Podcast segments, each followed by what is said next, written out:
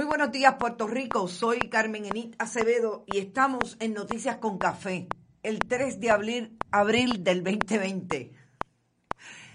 Estamos a las 8 de la mañana en Noticias con Café, porque realmente nos cogemos un momento para bajar la tensión, esa hora, en momentos de pandemia, nos hace mucha falta. Mucha falta porque el día está intenso todos los días. Estamos haciendo más de una intervención al día, precisamente para tratar de llevarles a ustedes toda la información, para hacer resumen, pero sobre todo para hacer análisis de lo que está pasando.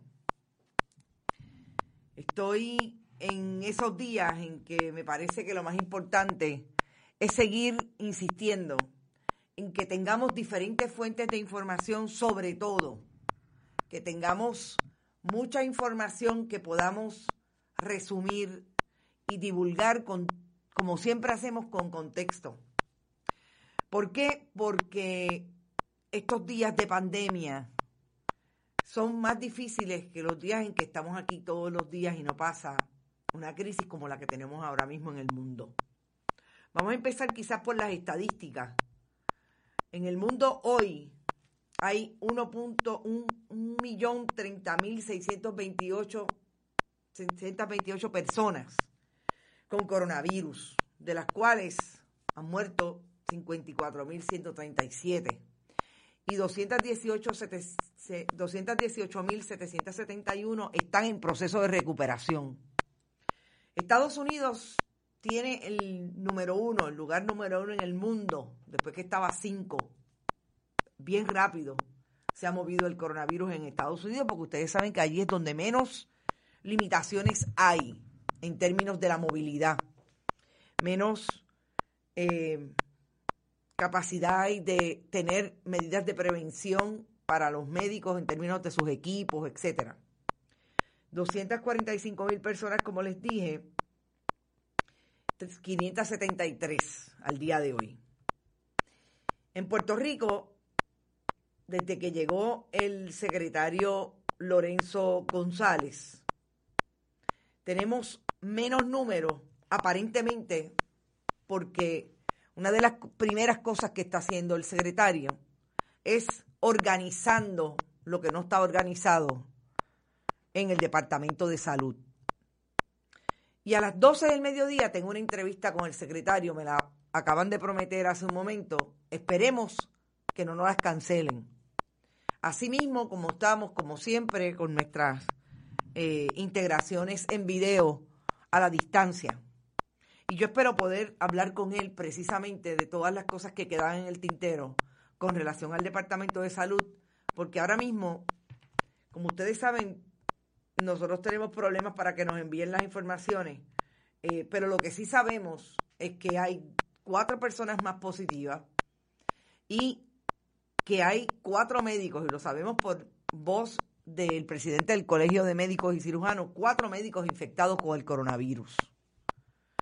Eso en sí mismo es una, es una crisis porque, como sabemos, son los médicos y los profesionales de la salud, desde los las personas de mantenimiento que mantienen eh, desinfectadas las áreas en cualquier hospital o institución, hasta los médicos, eh, son las personas que atienden, que van a atender a los infectados por coronavirus. Así es que, por un lado, el Departamento de Salud dice que ya va a poder empezar propiamente, apropiadamente, yo creo que es mejor la palabra, el asunto del rastreo comunitario.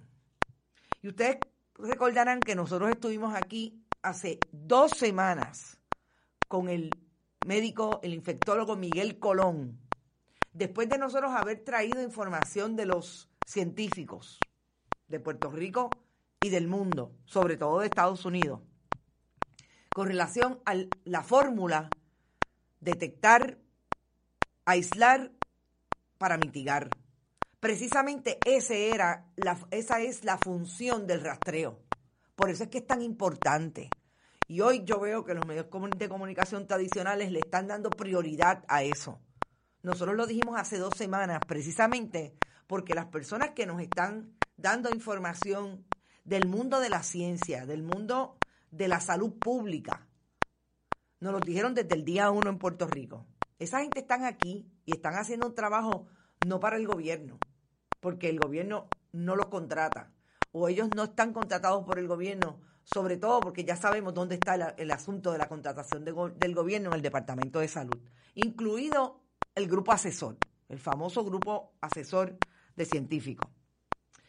Entonces, hoy, en la tercera semana de la crisis del coronavirus, ya llevamos 20 días con hoy, se tiene que recordar la semana número 13 como la semana de en que volvió a ser, eh, vamos a decir, asertiva, incisiva, volvió a asumir un rol importante en el discurso social en Puerto Rico la prensa puertorriqueña.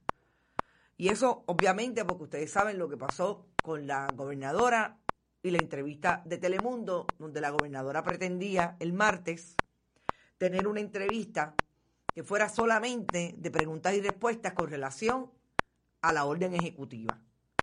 Y esta semana, la compañera, colega Suheila Mena, hizo lo que tenía que hacer, Telemundo la respaldó y ahí está el video. Y se se quedará para la historia.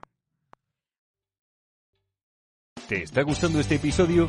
Hazte fan desde el botón apoyar del podcast de Nivos. Elige tu aportación y podrás escuchar este y el resto de sus episodios extra. Además, ayudarás a su productor a seguir creando contenido con la misma pasión y dedicación.